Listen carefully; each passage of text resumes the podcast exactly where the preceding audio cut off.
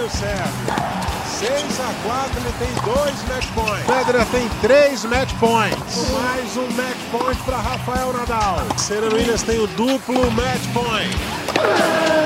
Muito bem, amigos do Globoesporte.com, começamos mais um Match Point. Estou aqui hoje com o meu amigo Tiago Quintela. E como você já deve ter visto aí no título do nosso podcast, temos uma participação super especial, o tenista Fabiano de Paula.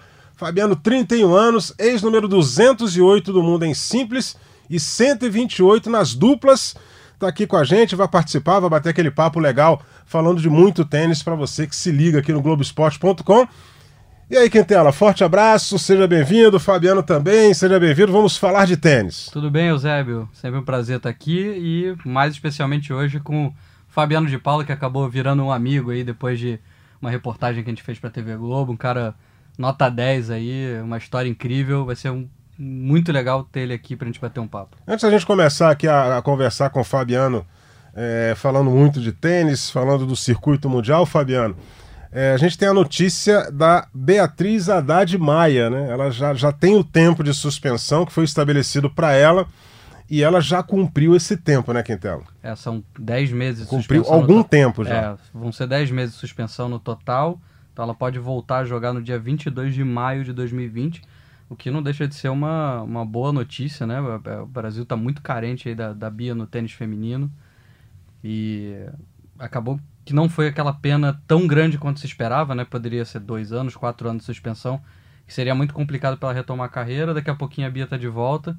Dá até uma esperança ainda que pequena, mas dela poder jogar até os Jogos Olímpicos. É, a gente está tá na expectativa para a Bia, né, Fabiano? É sempre importante você poder exercer a tua função, né, Fabiano? Seja bem-vindo. É, muito obrigado aí, Eusébio. Tiagão, uma honra. É, como o Thiago mesmo falou aí, a Bia referência, né? Tava aí como número um do Brasil. E quem conhece ela no dia a dia sabe o tanto que ela se dedica, o tanto que ela é, dá o sangue. Então, pra gente é, que viveu ali muito tempo junto, é triste, né? Mas graças a Deus já passou. Foi uma pena que ela já cumpriu e logo ela tá às quadras aí para para alegria de todos. 22 de maio que você falou, né, Quintela? 22 de 24 maio. de maio começa oficialmente o Aberto da França. É, então é, é, um, é um torneio que a gente sempre espera muito dos brasileiros, né?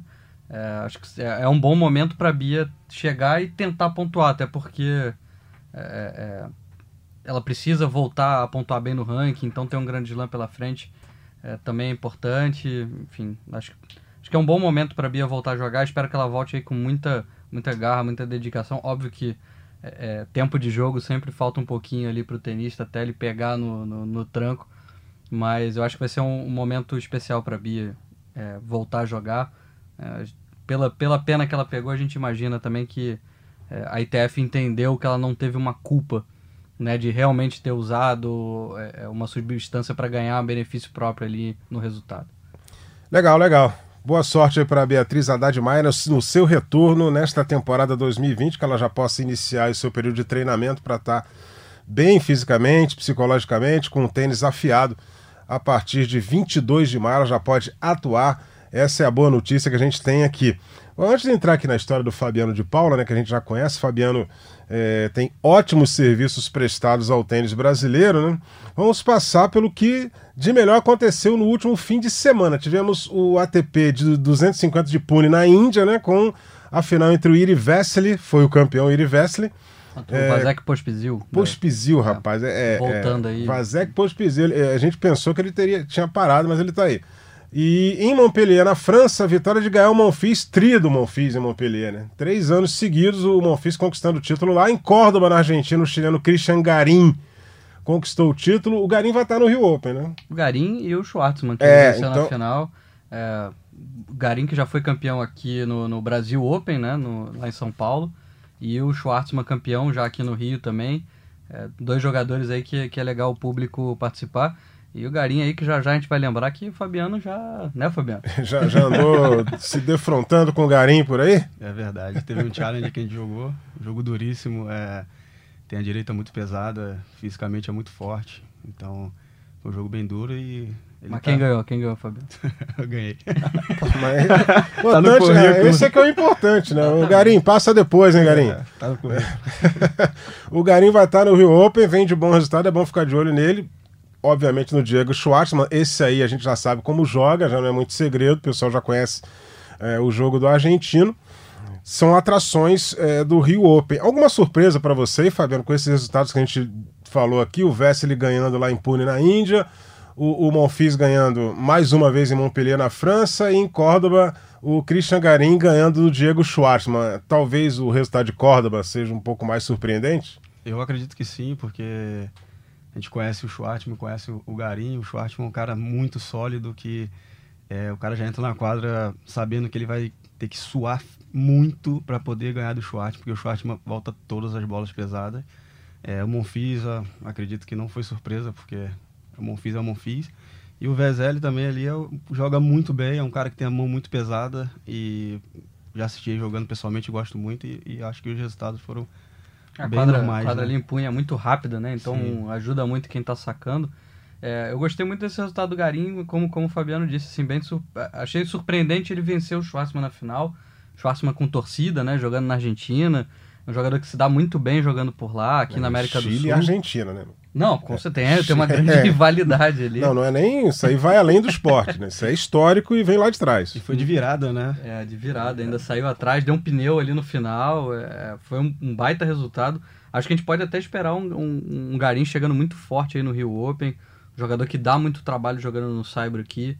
É, não sei se nesse Saibro um pouquinho mais lento aqui do Rio, se também é, encaixa com o jogo dele, mas certamente um jogador que, que o público pode... Que quem não conhece, Um às vezes, o Garim direito um é, legal mais de... lento, você está sendo generoso. É, né? bem mais lento. O nível do mar, um calor senegalês no É. Rio de Janeiro. Eu acho né? que aqui no Rio Open o cara que, que tá bem preparado fisicamente leva vantagem, porque é muito desgastante. Aí, a programa, jogando- aí os muito, muito amigos da, da programação colocam lá o Fabiano de Paula, primeiro jogo da quadra central, 11 da manhã. 11 da manhã. E se fosse, se fosse esse ano, não tem horário de verão, é 11 da manhã mesmo, amigo. Não, e o Thiago Monteiro levou a melhor é, contra o Tsonga né, em 2016, que todo mundo sempre lembra, celebra esse, esse resultado, muito por conta disso, porque eles iam jogar à noite, na, se eu não me engano era na terça-feira, o jogo foi pra quarta, meio-dia, aí, amigo, o francês não deu pra ele, tomou, tomou ali do, do Thiago. É, e quem não tá acostumado vem aqui e passa mal, porque a umidade é muito alta, o E a calor é muito forte. E a galera que joga o quali? É, Que a gente Eu começa a jogar antes. Da vez que eu joguei o quali, que eu perdi até na última rodada do quali pro Tietinato, era um calor insuportável até para quem estava assistindo, as pessoas não conseguiam assistir o jogo. Dentro da quadra, um, calor, eu botava na virada aquela toalha com gelo, e mesmo assim, um calor, o, o italiano também sentiu. Saquei pro jogo, né? Hoje em dia, É, sacar até pro sonho, jogo é até fácil. né? sonho com, com, com esse 5x4 saque aí para fechar e passar pro quadro principal, mas eu acredito que o cara jogou bem, eu dei uma afobada ali também por conta de estar jogando em casa, com a família, mas a parte do calor e físico conta demais para jogar aqui no Rio Open. Mas fica tranquilo, porque no ano passado teve um cidadão que sacou para um, pra um 21 título de Grand Slam, ele teve 40 a 15 saque, dois É match points e não ganhou o jogo. É, pressão. pressão é aqui no Rio Acontece Open, até com é ele. com, com- com o maior vencedor de Grand Slam. Isso aí pô, é complicado pra caramba. A gente teve nas duplas aqui tá, também resultados interessantes. E tivemos título brasileiro. Marcelo de Molinera em Córdoba, ao lado do holandês. Aí você vai me ajudar aqui. É Como o é, Matthew Emidel Cup. foi? Nossa, Matthew Middlecup. É, É, porque esse Eu aí- acho que é assim, né? Depois a gente pergunta Não, não, não, não, deve ser, porque é Middle Cup, né? É, foi a terceira conquista do Gaúcho nível ATP, a segunda ao lado do Middle Cup, e o Demoliner chegou a ficar é, no circuito de duplas. Chegou pra ficar. Chegou pra ficar. aqui Tem uma pergunta aqui, amigos. Era uma pergunta, amigos, mas tá tudo certo aqui. Acabei me enrolando e, e o Demoliner com esse excelente resultado. É, Demoliner é aquele cara que a gente já falou aqui dele, né? Uma hora a gente vai trazer ele aqui também. A hora que ele estiver dando mole por aí, é, a gente faz um programa. O Demoliner é muito bom de papo. A gente vai gravar com as duas horas com ele. É, o Fabiano acho que conhece bem o, De, o Demoliner ali da Tênis Root, né, o Fabiano?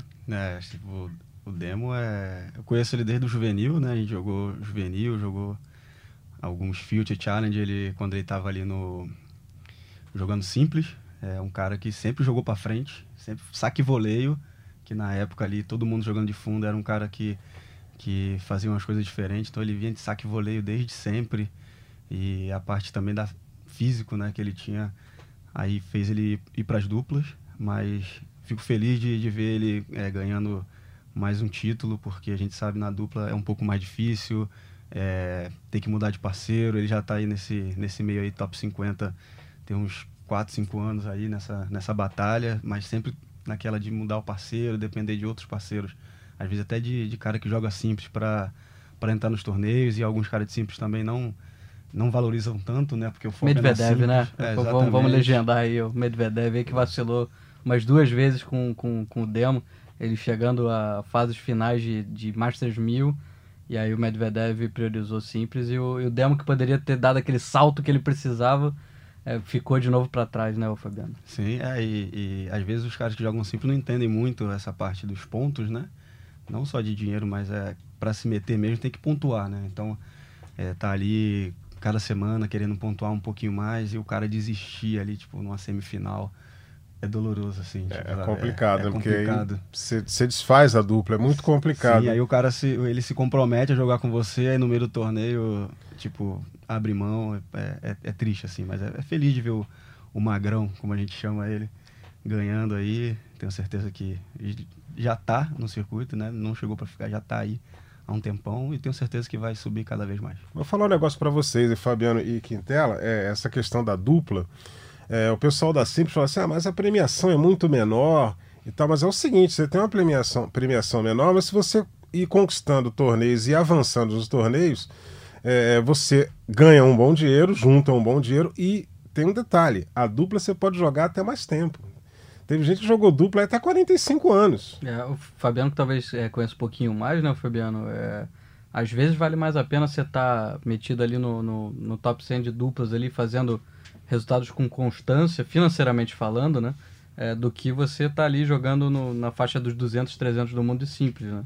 É, exatamente. É, eu vou falar o meu exemplo, no meu caso. Eu estava voltando de cirurgia e não estava jogando tantas simples, estava com rank protegido. E eu tava 200 e pouco, 300 ali de simples, e a dupla já tava cento e pouquinho ali, 180. E aí eu não conseguia entrar no, no challenge para jogar simples, mas entrava na dupla. Eu falava, pô, ou eu vou pra Field jogar a simples, ou vou pro challenge jogar dupla. Eu falei, ah, vou pras duplas. E aí fui começando a meter os resultados.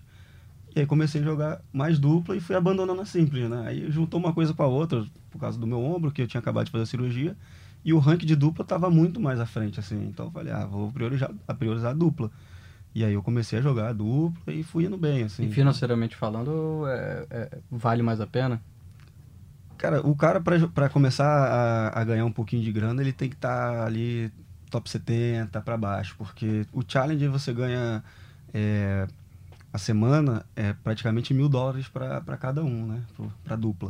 E aí tem a passagem. Tipo, uhum. se você vai para a Europa, a passagem é 6 mil reais, sei lá, 7 mil reais. Então não compensa tanto. Só se você ganhar toda semana, né?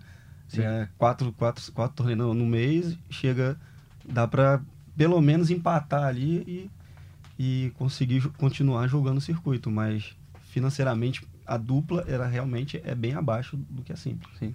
É. É, mas aí tem que planejar direitinho, né? Tem que escolher bem os torneios, tem que escolher bem o parceiro e aí a coisa tem que começar a acontecer, senão você não consegue ganhar dinheiro e aí daqui a pouco você não vai conseguir viajar ao circuito e aí vem uma série de problemas, mas para quem está aí firme com um bom parceiro é uma ótima alternativa para o pessoal que não consegue ganhar simples, porque simples o negócio é feroz a dupla é uma boa alternativa, a dupla é um bom caminho. Ainda tivemos esse fim de semana, o, você quer dar um pitaquinho? Não, é, não, você deve me interromper. Que a gente está falando sobre duplas aqui, acabei de ver aqui no, no, no, site da ITF, o Robert Farah, número um do mundo de duplas, a ah, suspensão dele caiu. Caiu não também? Foi, não, não, não pegou nenhum período de suspensão, então pode voltar a jogar. Ele que faz um estrago aqui no Rio Open Nossa. junto com o Cabal. Aí caiu é... antes de começar o torneio, né? E, então, assim, isso pode, pode mudar um pouquinho a história ali das duplas no Rio Open, porque é bem possível que eles venham jogar. Então é mais uma atração legal aí pro Rio Open. Imagino que o, que o Lui, aí, diretor do torneio, vai tentar mover uns pauzinhos para ter os número um do mundo aí, né? A dupla número Não, um do mundo. Os caras jogam demais, cara. Jogam demais, impressionante. Os caras são muito entrosados. Eu tive, eu tive o prazer de jogar contra o Bruno e o Jamie Murray. Tem hora ali que não tem espaço Você manda a bola em todos os lados e os caras estão no. Eu falo, cara, onde, onde manda essa bola? Você é. manda no meio, eles estão. Manda no corredor, eles estão. Dá um lobby, o cara tá. É. Tipo, chega uma hora que parece que não tem buraco ali para mandar, pra ganhar um ponto. Aí complica, né? O cidadão fecha a rede, a bola não vai passar, né? Eu ia falar aqui, ó, ainda tivemos esse fim de semana, né, as meninas do Brasil na Fed Cup, resultado já esperado, derrota para a Alemanha por 4 a 0 lá em Florianópolis, no Costão do Santim. É, mas nenhum set vencido contra os alemães. Como vocês viram esse resultado? Preocupa esse resultado de não ter ganho nenhum set da, da equipe da Alemanha, nenhuma vitória? É, Eusébio, assim, é o que a gente estava falando antes, quando a gente estava falando da Bia, eu acho que o, o, o, tênis feminino hoje ainda depende muito da Bia, ela está um nível acima das outras, a gente tem é, é, tenistas aí brigando, obviamente, no circuito, sempre batalhando bastante, a gente tem a Gabriela Sé, é, a Luísa é, Luísa Pigossi, Luísa Pigossi, né? Laura. Laura, Laura, Laura Pigossi. É e, a, e, a Luísa, e a Luísa Stefani aí, que, que é quem está mais sobressaindo no, nas duplas. É, mas, assim, a gente teve a Teliana Pereira jogando também, né, na, na Fed Cup, voltando. E aí a, a Teliana tá ainda bem, bem aquém do que a gente viu dela, então também não dava para esperar muita coisa. A Gabi é, realmente é um nível abaixo para jogar contra a Alemanha, por exemplo, realmente complica. É, acho assim que a gente ainda sente muito uma carência é, da Bia, então se a gente for preocupa, ah, preocupa, preocupa. Acho que a gente não tem ainda uma, vamos dizer assim, quatro, cinco tenistas legais ali no circuito. A Carol Meligeni ali, que fez um, um bom pan-americano, é, ainda é um nome aí que de repente pode apresentar alguma evolução, mas é, assim, não, não, não dá tanta pinta, né, de que a gente vai ter um tênis feminino forte, à exceção da Bia, que a gente sempre tem uma esperança, porque a Bia todo mundo sempre fala, né, Fabiano? Você também deve ter tido alguma experiência, tá próximo dela ali na tênis root, eu imagino. É uma tenista que todo mundo espera que seja top 20, top 30, tenista com potencial enorme para também trazer novas meninas pro tênis, que eu acho que a gente tem um gap muito grande aí que, que não faz com que as meninas se interessem tanto por tênis. É verdade. É, a Bia, potencial incrível, joga demais, mão pesada, ela já jogou com algumas top aí de frente a frente, então e parece que com ela parada, suspensa, o, o tênis feminino perdeu uma referência, né? Então, é, precisa ter uma referência para puxar novas meninas, né? Já, acho que já estão aí, vendo os resultados dela, vendo que pode, pode chegar, né? Se, a gente, igual a gente fala, ah, se fulano pode, eu também posso, né? Tipo, lógico, ela trabalha, trabalha, treina, treina, treina, e ela merece estar tá lá, mas igual no masculino também, eu sempre procurava me espelhar, tipo, num Rogerinho, né, no Feijão, quando tava lá entre o top 100, fala, cara, os caras estão ali tão, tão próximo da gente no nosso dia a dia, o Monteiro, né? Fala, cara, vou trabalhar igual para poder chegar lá também. Então eu, eu, tinha essas referências e quando se pede essa referência fica um pouco, será que dá, né? A gente fica olhando, pô, será que dá para chegar lá? Será que. Mas com a volta da Bia, eu tenho certeza que, que essa referência volta e as meninas vão, vão com tudo. É o que a gente torce para que o tênis feminino do Brasil né, possa dar uma alavancada, melhorar os seus resultados. É e... A gente não pode esquecer, né? a gente tem Maria Esther Bueno a maior de a todas, nossa, né? a nossa maior de todas nossa aqui. embaixadora do tênis brasileiro, que infelizmente nos deixou há pouco tempo. Mas é sempre uma referência para a gente, então a gente honrar esse legado da, da, da Maria Esther é sempre. Acho que fica na nossa mente, né? De a gente ter tenistas brasileiras ali brigando. É isso aí, é isso aí. Agora vamos falar um pouquinho mais aqui da, da, do Fabiano de Paulo, nosso convidado especial, né? Falar um pouco da sua história, Fabiano.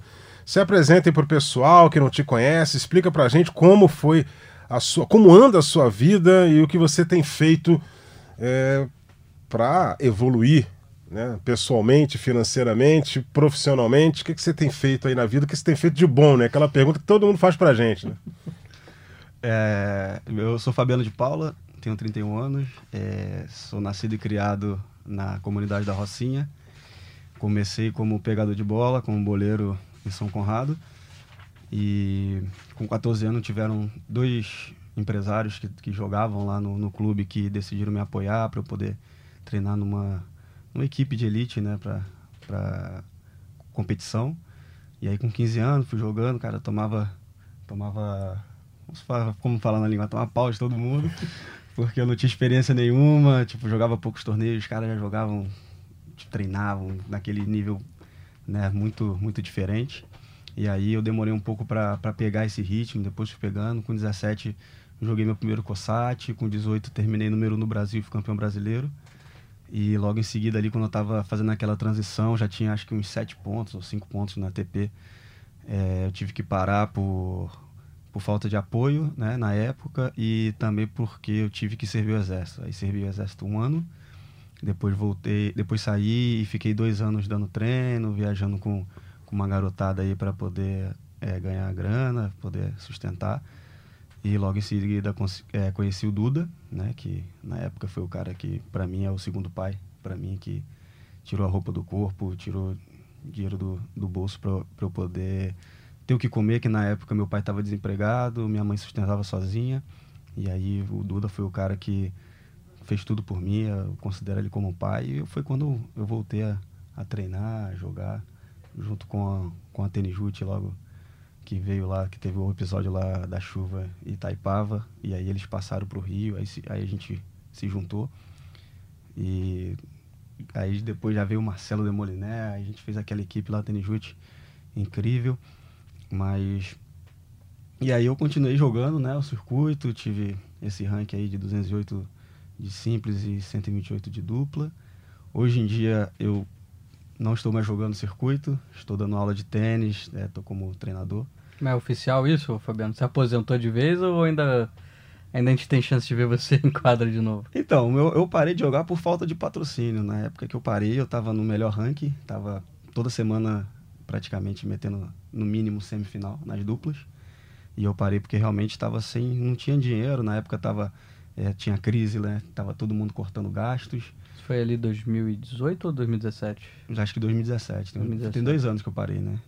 E aí tive que parar por isso, e logo seguindo meu filho também já estava para nascer, aí juntou uma coisa com a outra. Mas hoje em dia eu jogo uns torneios de, de grana ali, de simples, é, tenho, tenho ganho a maioria. Mas sempre fica aquele gostinho de, de voltar, né? ainda mais com, com, a, com a dupla aí que tem a, a longevidade hoje em dia de até 40 e tantos, né? É, a gente fica nessa expectativa que ah, posso, posso ir mais, posso ir mais, né? Então, por enquanto, eu tô parado, mas quem sabe, né? Vai que aparece um patrocínio aí e a gente possa voltar. É o, você falou que tá, tá, tá, com um filho pequeno. Tá com quantos anos ele? Tem dois anos. Dois, anos. É já pega na raquetinha? Ele fica correndo pela casa com a, com raquete, a dando, dando é, raquetada na bola. e aí tá passando o jogo na, na TV, ele fala papai, papai. Rapaz, isso não tem preço, meu amigo. Isso realmente não tem preço, né? A molecada já começando a dar os passos no esporte, né? A maioria pega uma bola e vai chutar, né? É verdade. O, a criança no Brasil, ela pega uma bola e, e, e vai com o pé. E em alguns países, não. Nos Estados Unidos, a criança já pega alguma coisa com a mão e vai jogar. É. Porque eles têm tradição em esportes que você joga com a mão. Aliás, um dos poucos esportes, acho que é o único que joga com o pé é o futebol, né? É, se não é o único, é, um é o, poucos, o né? salão que já veio do futebol sim, também. Sim, é não, são coisa. variações de futebol. São né? variações de futebol. E, e, a molecada aqui no Brasil já começa a chutar, mas tem criança que pega tudo com a mão. E aí, de repente, o, o, filho do Fabiano, mais um de Paula aí, né? É. Mais um game de Paula. Se Deus que, quiser. Acho que esse talvez seja um dos grandes legados né, da, da história do Fabiano e de todas essas histórias que a gente conhece. Falar rapidinho aqui, antes do, do, do Eusébio lembrar alguns resultados do Fabiano. É, eu conheci o Fabiano mais de perto numa reportagem que a gente fez aqui na TV Globo, que a gente levou o Valtinho, que faz parte do projeto social que o Fabiano de Paula tem na Rocinha, um projeto muito legal para ajudar a criançada ali e enfim, né, é, introduzir algumas crianças ali da comunidade no esporte, que é muito legal, e a gente teve a oportunidade de levar o Valtinho e o Fabiano uh, ah, para conhecerem o Djokovic, porque o Djokovic foi o embaixador ali do, do projeto social do Fabiano. É, então, assim, todo, todo esse projeto social que o Fabiano faz é, certamente tem a ver ali com a história dele. E, e, isso eu acho muito legal, porque assim como você pode passar para seu filho hoje, né, Fabiano, os valores do esporte, a educação, é, é, de não, não se envolver com coisas erradas, eu acho que não só para seu filho, mas você passa ali para toda, toda a criançada. Eu vi isso muito no Valtinho, né? Que, que a gente pôde conhecer mais de perto. É um garoto de ouro, assim, sabe? E eu acho que esse episódio do Djokovic ainda mudou ainda mais a cabeça dele, que fez ele é, é, levar ainda mais a sério o, o esporte, querer jogar tênis, é, aproveitar a oportunidade que as pessoas estão dando para ele, porque são pouquíssimas pessoas, infelizmente, que têm essa oportunidade e acabam muitas vezes escolhendo por um caminho por é, é, uma opção muito difícil mesmo, né? É verdade. É, eu lembro que essas reuniões que a gente tem de amigos, né? É, quando eu era menor, quando eu tinha 10 anos, 11 anos, que eu ia trabalhar naquele sol, todo mundo indo pra praia. E aí todo mundo passava, vai lá, vai trabalhar, vai lá, não sei o que, pegar bola. E aí eu lembro que um tempo atrás, quando naquela reunião, falou, cara, você foi um, o único cara que seguiu naquilo que você, tipo, desde pequeno vem fazendo. Hoje você, pô, tem um projeto, aparece na, tele, na televisão, já jogou tênis profissional. Então a gente vê que é aquela parte de, de prosperar, né? De, de ter um sonho e seguir aquilo que você tem em mente, é, vale a pena, né? E as, as pessoas reconhecem, né? Quando realmente passam ali e vê ali que tudo que você plantou, você está colhendo lá na frente. Né? Eu estou vendo aqui que você teve algumas vitórias interessantes aí quando estava jogando, né? Contra jogadores que hoje são realidade, que o pessoal conhece. É, top 100 e até mesmo top 10. É, o, o, Fabiano já venceu o Thiago Monteiro. O Thiago Monteiro está em atividade aí, um dos principais tenistas do Brasil. Já ganhou do Hugo Delien, que vem se destacando bem na carreira. O Hugo Delien, desde o ano passado, já vem apresentando ótimos resultados. Guido Pella, que já é uma realidade, jogador que já, já avançou até a fase de quartas de final é, em torneios do Grand Slam, foi muito bem o Wimbledon, o Guido Pella. Já fez, fez final aqui no, no, no Rio Open. Exatamente. Né? O Christian Garim, que a gente já falou dele aqui no início do nosso podcast, né? O Christian Garim, que você já contou essa história que ganhou do Garim. O Ivo Karlovic. Teve o Ivo Karlovic. Ivo Karlovic. Eu, eu, deixei o Ivo, eu pulei o Ivo Karlovic. Eu sabia é, que você ia pular é, o Ivo. É tão difícil pular o Ivo Karlovic, né? Pra você pular o Ivo, o Ivo Karlovic, você tem que subir numa bancada. Você tem que fazer igual o Dudicella fez com ele no torneio. Que pegou a escada, né? Pegou, não, pegou, a cadeirinha do, do juiz aquela cadeirinha do juiz de linha que fica ali atrás e subiu na cadeirinha para cumprimentar pra ali pular, o... ele ia precisar da escada, né? Ivo, como é que, como é que você se virou para ganhar do Ivo Karlovic? Aquele saque que vem lá do, do 15 andar. Como é que você fez para ganhar do, do Karlovic? Então, é, a gente se enfrentou num challenge na Colômbia e já tinha um pouquinho de altura, né? Em Pereira. E era cidade de altitude? Era, tipo, um pouquinho, tinha um pouquinho de altura, né? Lá em Pereira. Deus do céu. E aí, cara, começou, começou o jogo, cara, o cara sacando ace, ace, ace. Aí eu tava com o João Suete, que tava me acompanhando. E a estratégia que ele falou, cara, entra na quadra, pega o mais dentro da quadra que você puder, mas escolhe um lado. Não pensa, ah, vou escolhe um lado. Ou vai para o fechado, ou vai para aberto. Entra na quadra e bloqueia e tenta entrar no ponto. Antes eu tava lá atrás, né? Tipo, eu falei, ah, vou lá atrás, tentar segurar o saque do cara. Só que a bola quicava e praticamente me dava um lobby. Aí é. falei, cara, entra lá, vai lá dentro, mete a cara. Na hora eu falei, cara, o jogo tá meio doido. Tá falando, pô, entrar na quadra. Sem falar a média de velocidade do saque dele, Sim, né? não, e eu, eu, a bola passava, nem, os, os, primeiros saques dele, eu juro que a bola passava, eu não conseguia ver. Não, não entendia o que estava acontecendo.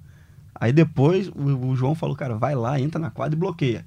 Aí foi quando eu comecei a entrar nos pontos. Cara, ele é um cara que tem a direita, tipo, forte, mas é aquela que ou vai o in ou vai fora. E a esquerda ele só dá o slice. Então eu tentava entrar no ponto e tentava passar na segunda bola. Fazer ele volear a primeira e tentava passar na segunda. Tanto que eu consegui um break, não foi no primeiro set, ganhei 6-4. E o segundo set foi no tie break 7-6, que ele errou um o match point na mão, ele sacou muito bem, eu bloqueei um, um vôlei na mão, assim, jogou para fora. Então, mas é muito complicado jogar com ele porque ele saca demais. É, mas tem um aqui que eu ainda não falei. Não, não falei. Você também ganhou dele num Challenger na Itália né? E, e, e, que vitória, né, rapaz? É, é, se, se, eu ganho desse cara, eu ia sair espalhando isso aí pra todo mundo, né? Tem que estar tá no currículo, né? Ah, tem que estar, tá, amigo. É, ali Fabiano De Paula, 31 anos, ganhou do Stefano é, igual, igual aquele cara que quando tinha 15 anos e a Gisele Bündchen tinha 14, o cara deu um beijo na Gisele, cara. Eu, eu ia sair espalhando isso por aí, ó. O Fabiano ganhou do Stefano Tsitsipas, rapaz, que hoje é top, tem uma realidade. Esse cara joga demais. Ele é um do, dos, dos, tenistas representantes da nova geração, que todo mundo tá apontando que vai ser o primeiro a ganhar um Grand Slam. Porque o, o Dominic Thiem já bateu na trave três vezes. Tá pronto para ganhar um. Mas o Tim também já não é dessa geração. O Tim já é um pouquinho mais velho. Quer dizer, como é que você fez para ganhar? Ele já jogava isso tudo nessa época? É, já jogava demais. Ele não, não me lembro se ele era ainda juvenil, número um do mundo ou se ele tinha acabado de sair. Mas eu lembro que na época ele era número um do mundo juvenil. Cara, mão pesadíssima, muito pesada. Eu ganhei na experiência mesmo, na variação. Porque eu ia pra trocação com ele, cara, a bola era muito pesada. Eu lembro que na época a esquerda dele não era tão boa como antes. Era tinha um, um buraco ali, ele dava bastante slice ainda. E eu lembro que eu fiz o jogo total em cima da esquerda dele, do backhand, né? E mais na variação, era bola alta, bola baixa, puxava pra rede mas ele já sacava muito e a direita já andava demais. Foi 7-6 no, no, terceiro set. Imagina. Mas acho que quase 4 horas de jogo. No Saibro? No Saibro. E eu fiquei muito, fiquei impressionado, porque de ter ganho, né, do, do menino que era número um do mundo, mas a maneira que ele já jogava, tipo, você eu conseguia perceber que não era um garoto que estava jogando com aquele, cara, a, a, postura muito boa, tipo de, de uma pessoa que já tivesse como 25 anos, né? E a leitura do jogo tipo, totalmente diferente do que a gente estava acostumado a ver com o juvenil, principalmente aqui no Brasil, né? Tipo, eu falo porque na minha época de juvenil eu era perdido. Eu só achava que bater na bola e ganhava o jogo. Era o plano A, bater na bola. Exatamente. Plano B, idem. Exatamente. E, e, e dava para ver nele que ele já entendia muito bem o jogo. O que fazer em cada situação do jogo. Tipo, aquele, aquele momento de pressão, ele jogava daquele jeito, aquela bola, né? Que normalmente o juvenil tenta dar uma bomba para ganhar um ponto bonito. Ele ia lá, fazia bola, fazia, jogava, jogava, jogava. Foi, foi um jogo duríssimo, 7-6 na negra, que para mim foi muito legal ter jogado contra ele. E é muito legal que o Fabiano falou que ganhou esse jogo na experiência. Teve um jogo que eu vi do Fabiano há não muito tempo. Ele tava falando que ele joga alguns torneios de grana. Ele jogou um Ipanema ali, onde ele dá aula, inclusive. E ele, logo na estreia, pegou logo o Thiago Wilde, né? Que tava no, no finalzinho da temporada ali. Essa molecada encardida, Cara, né? foi um jogaço. Mas, assim, é, a experiência do Fabiano de Paulo, ele, vocês podem achar, ele tá com 31 anos, dois anos já que já tava sem jogar. Mas ele deu um calor no Thiago Wilde, que foi um negócio de, de louco, assim, na variação de jogada, deixando o Thiago se irritar. O Thiago já se irrita pouco, né, o Fabiano? Deixando ele se irritar. Foi ali minando bem o moleque, acabou ganhando ali no final, né? O, o Thiago venceu o jogo? Ganhou, ganhou. É, o, Thiago, o Thiago ganhou o jogo com câimbra, o cara uma quatro, porque o Fabiano fez o, o moleque jogar. Assim, eu fiquei muito impressionado, de verdade, porque obviamente a gente não espera que um jogador que já está dois uhum. anos fora do circuito possa dar trabalho para um profissional tá ali, Thiago, que um ano depois veio ganhar um Challenger, agora né, tá despontando bem na carreira.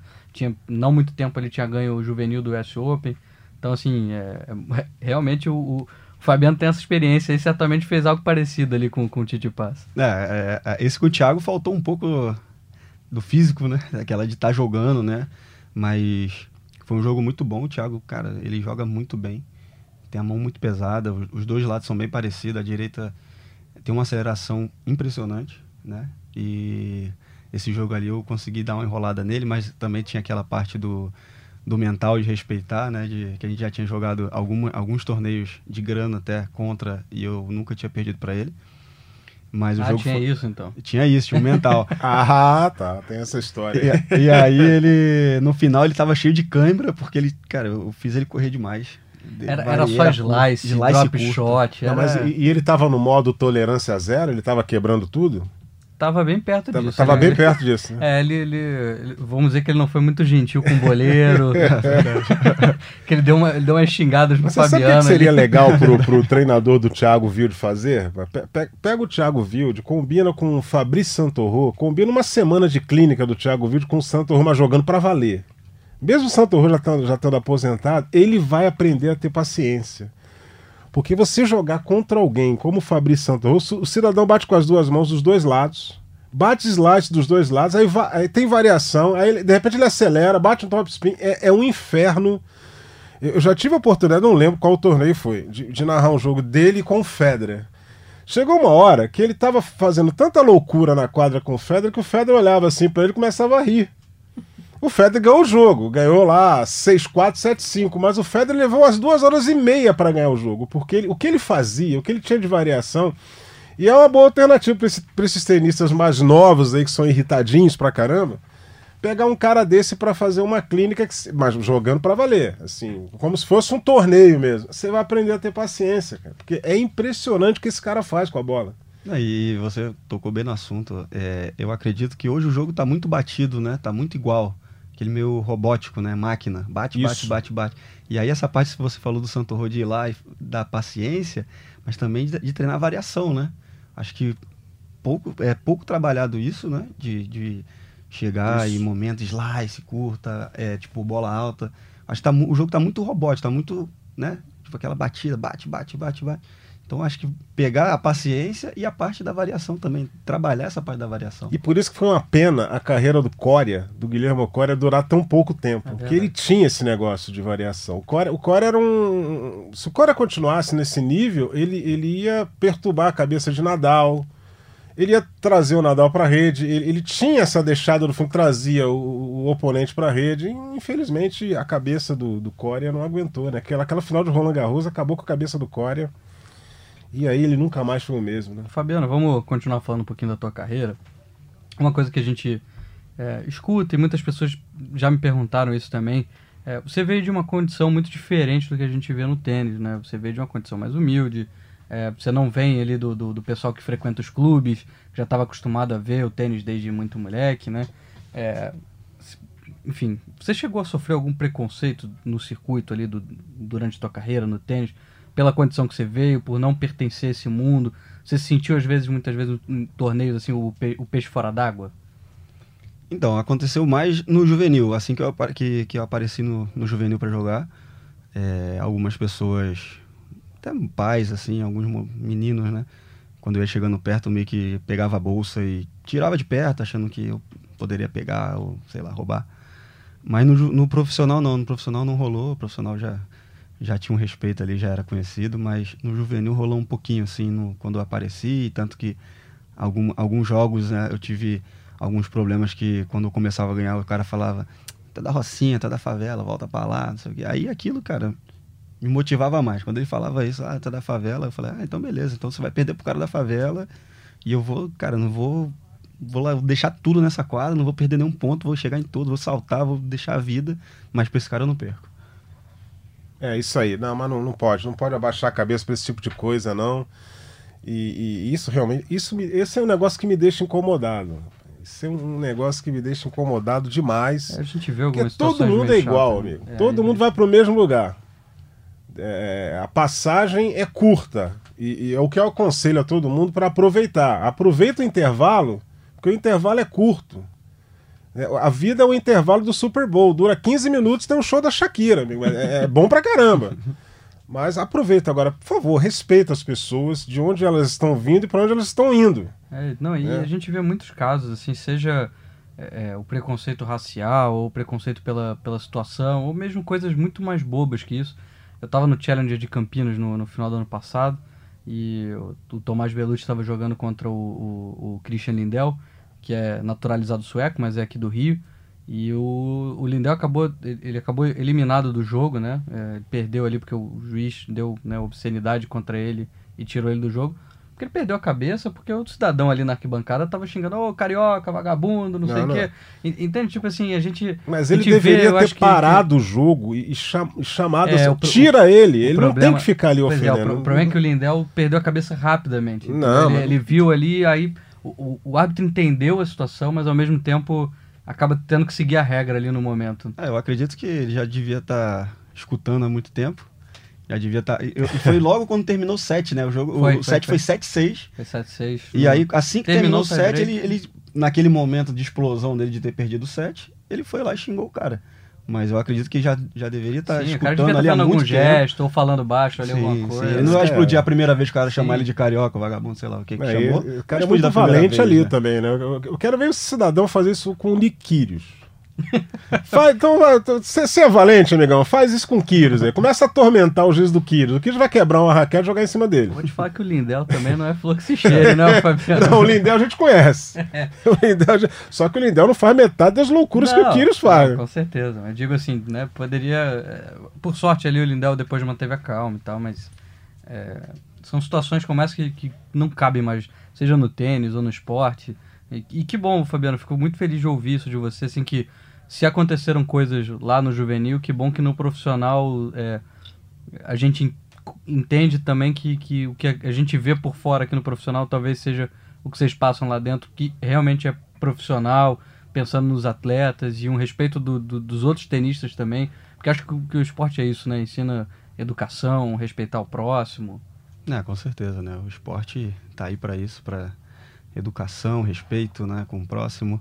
E como você mesmo falou, profissional, se o cara tá ali naquele meio, é porque o cara é bom.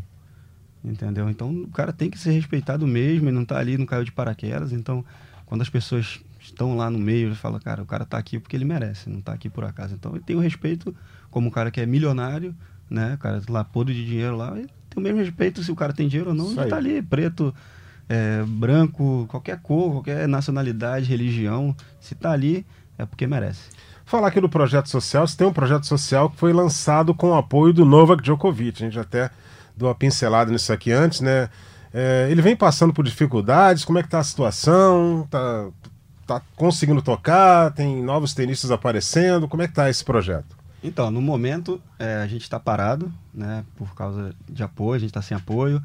A gente vem conversando aí, tentando maneiras de, de seguir né, com o nosso projeto. Já está desde 2015, mas sempre foi assim, sempre foi tocado naquela vai não vai, né? Tipo, com dificuldades, mas graças a Deus é, a gente tem muita, muitos amigos que doam bastante coisa, materiais, né? Tipo raquete, roupa, bolas.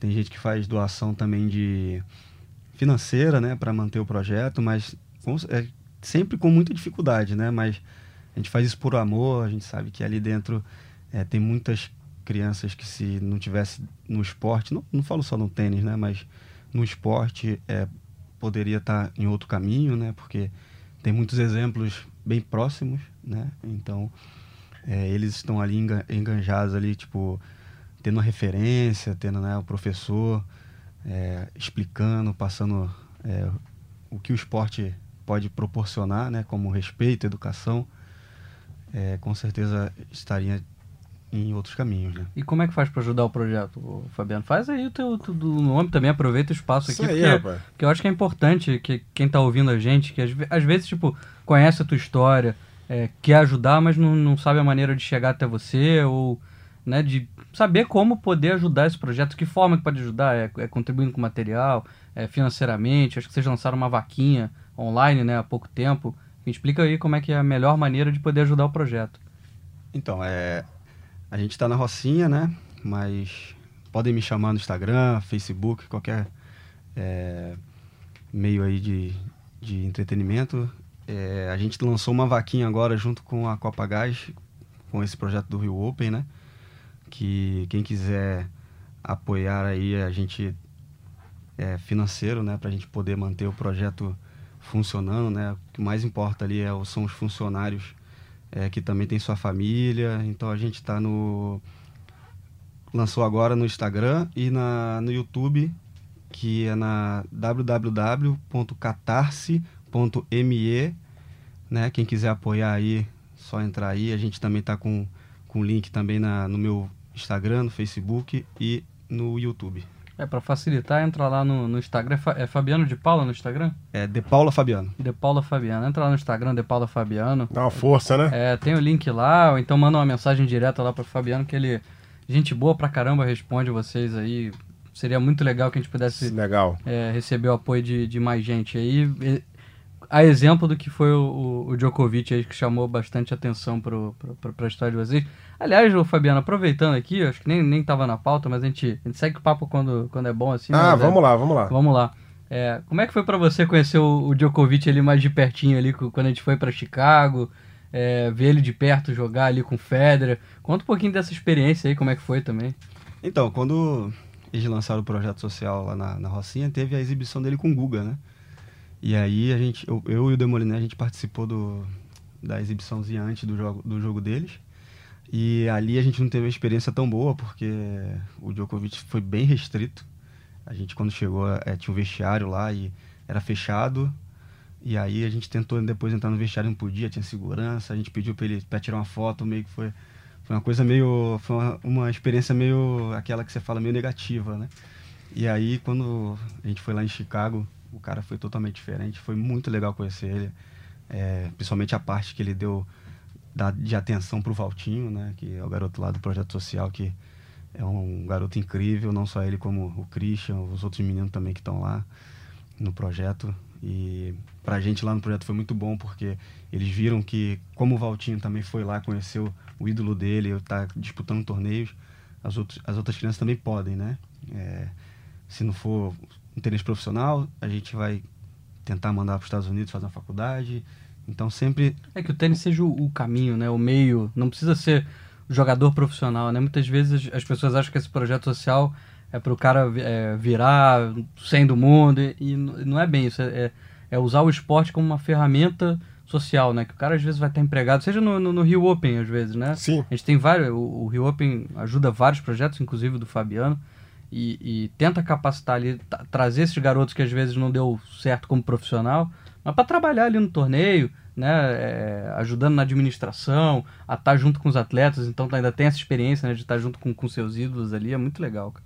É verdade. E, e aí, falando mais do Djokovic, né, é, chegou lá e deu uma atenção incrível pro Valtinho, a gente teve a, a matéria lá que ele, que ele conversou lá, que também foi incrível. E ver ele jogando, ele, Federer, ver esses caras jogando ali colado da quadra foi uma experiência muito boa. É, o Valtinho ficou muito feliz, muito emocionado e, igual você falou ali no início, deu uma, deu uma motivação a mais para ele seguir o que ele vem fazendo, né?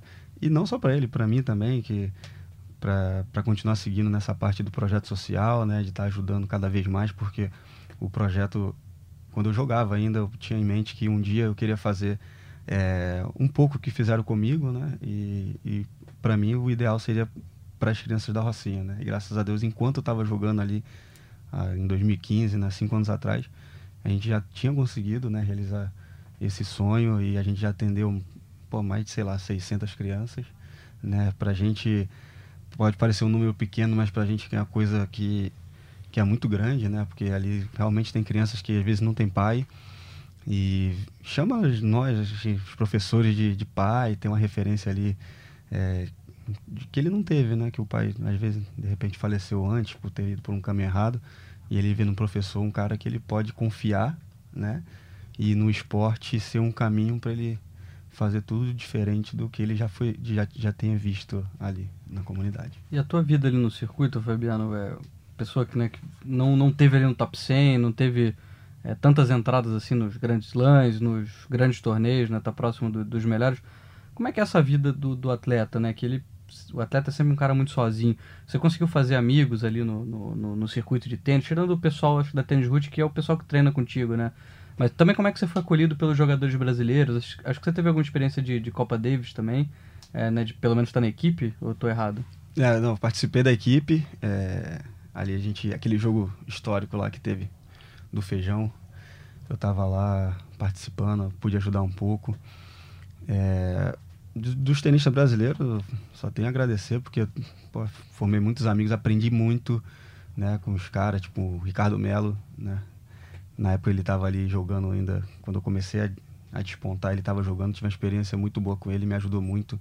O Rogerinho, Júlio Silva, os caras que, que realmente me ensinaram muito. É, também tive as experiências com feijão, né? Com outros caras, tipo Monteiro também, Clesar. Então a gente sempre foi, tentou sempre se ajudar muito, né? Nessa parte, porque a gente sabia que é, a parte de, às vezes, pe se perder, teria que sair do hotel e teria que pagar uma grana muito alta para se manter ali aquela semana até a próxima, o próximo jogo. Então a gente sempre tentava se ajudar nessa parte, porque a gente sabia que o custo era muito alto e, o, e o, a premiação era muito pouca. Então, na parte ali dos tenistas brasileiros, a gente sempre tentou se ajudar muito. É, e fora, assim, dos gringos, assim, eu tive poucos amigos, assim, que, que, que ajudou, assim, porque normalmente cada um ali visa o seu, né? Uhum. É uma competição. Então, ninguém vai querer ficar sempre ajudando o outro. Dentro da quadra ali, todo mundo tá, tá brigando pela, pelo mesmo objetivo. Então, o tênis me, me me proporcionou muitos conhecidos de, de, de trabalho, assim, muitos companheiros de, de, trabalho. Mas amigos, amigos são poucos, assim, até na vida mesmo, assim, acho que eu tenho poucos amigos, assim, mas os que eu tenho são verdadeiros, assim. Eu tenho muitos conhecidos, muita pessoa que me ajudou, mas amigo, amigo, assim, eu tenho poucos, né, para falar assim, amigos. É isso aí. Bem, Fabiano, já, já vou aqui encaminhando o nosso encerramento, né? Agradeço a sua participação. É, o convite fica permanente para você aparecer a hora que você desejar, é só mandar uma mensagem para a gente aqui que a gente traz você aqui para participar com a gente aqui. E uh, uma última pergunta aqui, como é que você está vendo o tênis brasileiro hoje, né? É, o que falta para os tenistas brasileiros da atualidade, em termos de resultado, em termos de desempenho? Então, é, a gente vê que está tendo aquela, aquela, aquela transformação, aquela transição, né? Tem muitos meninos mais novos chegando, né? Tipo, o Thiago, tem o. O que ganhou o agora? O, o João Menezes. João Menezes. E tem, tem o Felipe, tem uma galera chegando aí, os meninos estão jogando muito bem. Tem uns outros também que eu vi, o Bus Buscadinho, pode ser? É, Pedro Boscardini. Que me impressionou muito. É do, do time Google, vai estar no, no quali do Rio Open, inclusive. Que legal, vamos É. ficar de olho nesse garoto aí. Pra Ele gente foi um uma... menino que me impressionou muito pela parte é, da base. A Uhum. base dele é muito boa. Então, tipo, hoje, é, como eu tô nessa parte de, de ensinar, né, de treinar, eu vejo o quanto importante é a base do atleta. Desde, desde pequeno, eu acredito que essa base tenha sido é, iniciada quando ele era bem novo, né? E, e agora com ele tem 16, né? 17. Tem 16, acho que 16 ou 17, mas É. é, bem, bem novo ainda. Mas é, né? eu, eu vi ele jogando o field aqui do Rio, cara, impressionante. Foi um menino que me impressionou muito. Tem um Matheus Alves também, que é, também tem uma base muito boa. E eu acho que vai vir coisa boa por aí. Até tem o Monteiro, que tá, que tá jogando muito bem, né? Voltou a jogar muito bem. É, hoje em dia é a referência número um. O que, que Tem- você via na, na tua época que de repente você sente falta hoje né, na- nessa molecada? Você acha que. é, a gente estava falando do Thiago Wilde aqui, né? Ele é é- talvez seja um exemplo de um, de um garoto com poucas referências hoje ali para poder guiar ele. É, ali pro- propriamente dentro da Tênis Root ele é o, o número um. É, você acha que falta um pouquinho de referência para esses garotos? Ou é, o que, que você vê que falta ali para essa geração despontar? Como a gente teve tantos outros, como Tomás Bellucci, o Fernando Meligeni há, tempos atrás, é, Guga, óbvio, a gente, né, o Guga é uma exceção à regra, mas a gente teve né, é, Flávio Sareta, outros vários jogadores foram top 100 aí, e a gente tá nesse momento aí com o Thiago Monteiro ali ainda brigando, mas com uma geração ali que ainda não, não, não, não conseguiu deslanchar. O que, que você acha que falta? Tipo, é, eu- hoje em dia eu escuto muito mais do que falo, né? E do que eu escuto muito, assim, da, da, da torcida brasileira, das pessoas que assistem. Muitos deles, às vezes, nem entendem muito o que acontece dentro da quadra. Uhum. Muitas vezes vê só o resultado. Igual como muitas vezes já vi é, as pessoas criticando o Belucci, criticando o Monteiro. Ah, esse cara é isso, esse cara é aquilo, mas não entende que ali dentro é emoção. Entendeu? O cara tem que saber lidar com a emoção na hora ali, do breakpoint, do, daquele momento apertado. Então o que eu escuto muito, muita reclamação é nessa parte que às vezes está faltando mais sangue. É que é aquele igual o Meligene às vezes posta as fotos dele lá, se tacando no chão, sujo de saibro. É que aí tá faltando mais isso. As pessoas, os jogadores estão mais mais ligados, assim, mais, com mais vontade, assim, sabe? Por mais que esteja perdendo 5 a 0 mas tá ali acreditando até o final. Né? Acredito que todos estão ali dentro deixando tudo de si. Não acho que não tem ninguém fazendo corpo mole. Mas é o que eu escuto muito, assim, das pessoas que assistem os jogos. Fala assim, ah, não vou assistir o jogo de fulano de tal porque ele é muito mole. Ou até mesmo dando o exemplo do Thiago, né? Ah, o Thiago quebra tudo, não tem cabeça. Aí, cada jogador, a- as pessoas veem e falam alguma coisa. Uhum. Então tá faltando é, um jogador que junte tudo, todas as- essas qualidades, né? Não é fácil. Mas que chame de volta a torcida brasileira para assistir os jogos, para apoiar, né? Porque tá faltando, igual você falou, falta um pouco de referência, né? Antes tinha o Belucci, a pessoa ia lá no Rio, vou assistir o Belucci. Por mais que às vezes as pessoas reclamavam, ah, o Belucci isso, o Belucci aquilo, mas o Belucci era o cara que batia de frente. Sim. Fez, ganhou do, do Murray, até no- fez jogo duro com o Djokovic, deu 6 0 no Djokovic. É, até na Olimpíada mesmo, que foi talvez o último grande momento aí do, do, o do- Nadal do foi um Tomás. negócio absurdo. Pô, o Brasil inteiro parou pra ver o Tomás, né? Sim. É, é- é o cara que você conseguia, por mais que o resultado ali contra esse- esses principais ali, o Big Tree, nunca aconteceram, mas sempre foi um cara que deu trabalho, né? É, meteu, como você falou, 6-0 no Djokovic, ganhou vários sets Djokovic, ganhou do Nadal na quadra dura aqui na Olimpíada, é, já tirou sete do Federer também do trabalho. Não, não chegou a ganhar do Nadal, mas deu um trabalho danado deu, pro um, Nadal. deu um calor pro Nadal ali que, que pô, eu achei, eu achei que ali fosse. Valeu uma vaga na ali- semi. Foi um jogo de quartas foi de final e o Nadal pegou o Del. Potro na semi. Aí o Del Potro veio aquele Moeu cavalo atropelador, fazendo barulho, igual de todo mundo foi na final. É, agora, é isso aí, eu vou te falar um negócio, rapaz.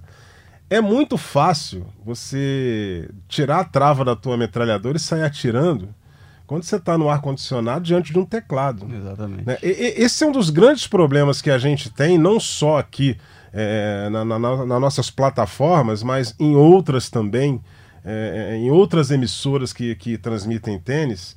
As pessoas sentam atrás de um teclado e elas se acham extremamente poderosas. Né? Agora, elas não, elas não chegam aqui e, e sentam do nosso lado e, e metem o pau naquilo que a gente faz pessoalmente. Eu não conheço nenhum nenhum. Eu tenho 23 anos é, é, nessa aventura aqui, essa deliciosa aventura que é ser narrador. E eu não conheço nenhuma dessas pessoas que possam ter é, encontrado comigo num torneio e, e falado aquilo que é, em uma outra ocasião ela tenha digitado mandando uma mensagem pelo Twitter.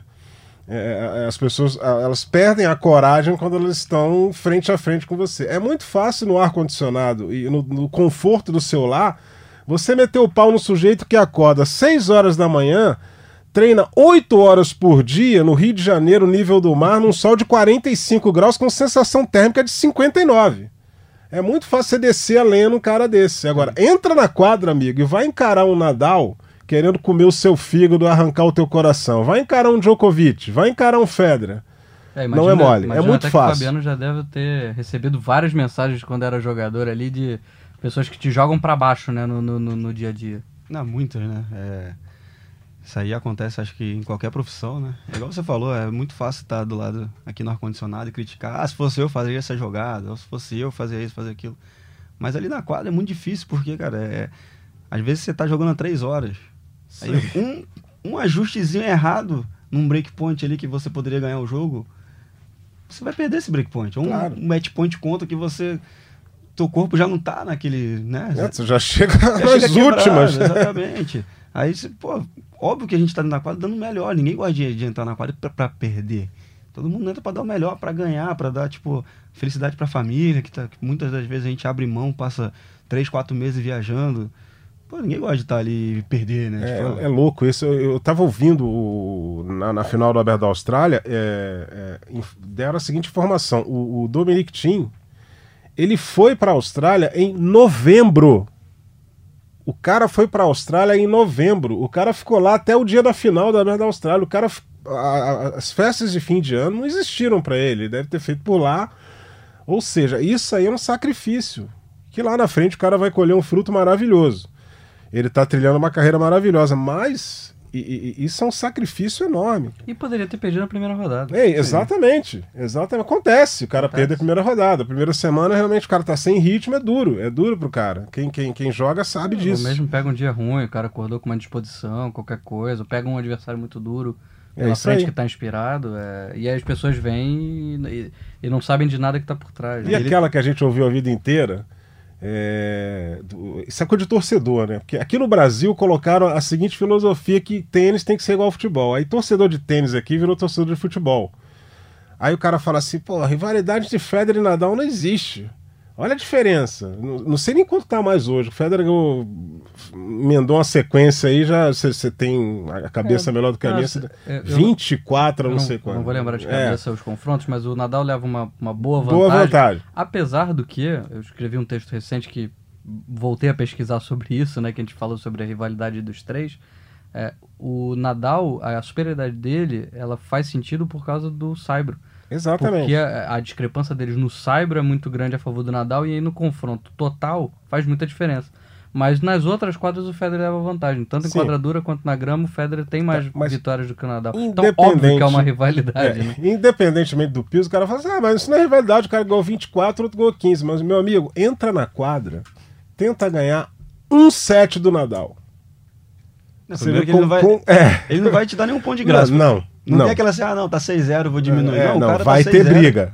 Ele tá, vai todos vai os pontos, joga todos os pontos. O primeiro e o último, é coisa impressionante. Aí o cidadão vai lá ganhar 15 jogos o Nadal, o Nadal ganhou 24 dele e ele é fraco, porque ele não consegue superar o Nadal. O Eusébio tá irritado é. aqui porque o Eusébio é Federer. É, não, isso aí nunca escondi de ninguém. Aí o, o, o, o Djokovic, a vantagem do, do Djokovic com, com, relação ao Federer, que é 3 ou 4 jogos a mais aí.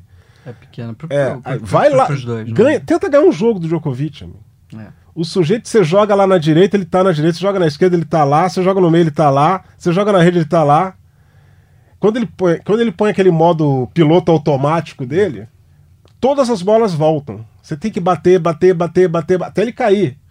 Aí quando você vai ver, você já não tem energia para bater, quem vai cair é você, porque ele vai jogar de volta. Até por isso o mérito é, é muito grande, voltando aos jogadores brasileiros, do que o Tomás fez, retirar sete isso. de todos esses caras do que o Rogerinho fez de jogar um jogo muito, muito bom contra o Djokovic também. Feijão jogando 6 horas e 42 É, minutos. não, amigo. e tem muita gente que fez esse jogo do Feijão, que fala que ele amarelou no final, né? Tipo, Porra, Mari... vai lá, né? Seis horas, velho. Seis horas correndo no sol. Exatamente. 6 horas e Mas- 40 eu tava, só, só, só um adendo, eu tava nesse jogo lá que eu fui cobrir pela, aqui pelo Globoesporte.com.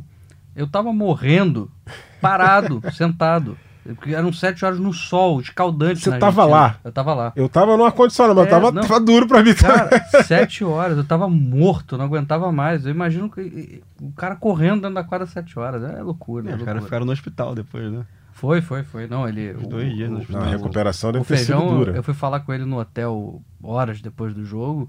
O feijão tava travado. Assim, ele não conseguia levantar um braço, ele não conseguia eh, levantar da cadeira. Meteram numa banheira de gelo. né? Porque, cara, atrofia tudo depois, né? Não, não tem como. Teu- teus músculos não estão preparados pra você ficar sete horas correndo igual um desgraçado. Ah, e, e falando da, da- de, de falar dos jogadores brasileiros, né? É, aqui no Brasil ainda rola muito isso da, da parte, tipo, igual, eu fui 200 do mundo, 208. E aqui as pessoas falam, "Ah, 200, 200. Pô, mas Nada. Você olha, tem mais de mil caras Sim. atrás de você. Sim, aí, tipo, cara, Belucci, 21 do mundo. Ah, 20, não Tem foi 21? nenhum. Tipo, aí você fala assim, cara, mas o cara foi 20 do mundo, o cara foi 200 na profissão do cara. Vai ser 200 no- no- em alguma profissão, ou 100 em alguma profissão, Sim. 50 entre os melhores. Cara, é uma coisa impressionante. Aí aqui no Brasil rola muito disso. Ah, o cara foi 200, ah, o cara foi Você já 300. imaginou, Quintela? Eu entre os 20 melhores narradores do Brasil, hein? Tá bom demais. né? Nossa, E amigo. você tá falando do Brasil, a gente tá falando do mundo. Mas É. aí, aí acontece que quando você vai lá fora, os caras te corre... tem mais reconhecimento que aqui. É uma coisa que você fala, cara, É. É, não à toa, o Tomás ganhou o wildcard lá na Suíça, acho que duas vezes, né? Por causa do- do- dos títulos dele. É, tinha um, tinha um reconhecimento muito bacana, assim, da, da parte do pessoal lá fora, do- pela, pela história dele. Aliás, até em vários torneios, agora o Challenger também, o Tomás ganhando o wildcard, e você vê que os jogadores entram em quadra. "Ah, Eu quero ganhar do, do, do, do cara que foi 21 do mundo, Sim. pô. Não, não tá pensando no ranking do Tomás agora. É, né? e é complicado, né? Mas não vamos bater nesses caras, não, porque eles têm. É, eles têm tempo e a gente não tem muito, né? Pra ficar se preocupando com esse pessoal que fica batendo nos outros aí e não pega numa raquete. Foi um grande prazer, Fabiano, tê-lo aqui. E eu faço e, e renovo o convite. Você pode vir a hora que você quiser aí. É só mandar uma mensagem pro Quintela, manda pra mim.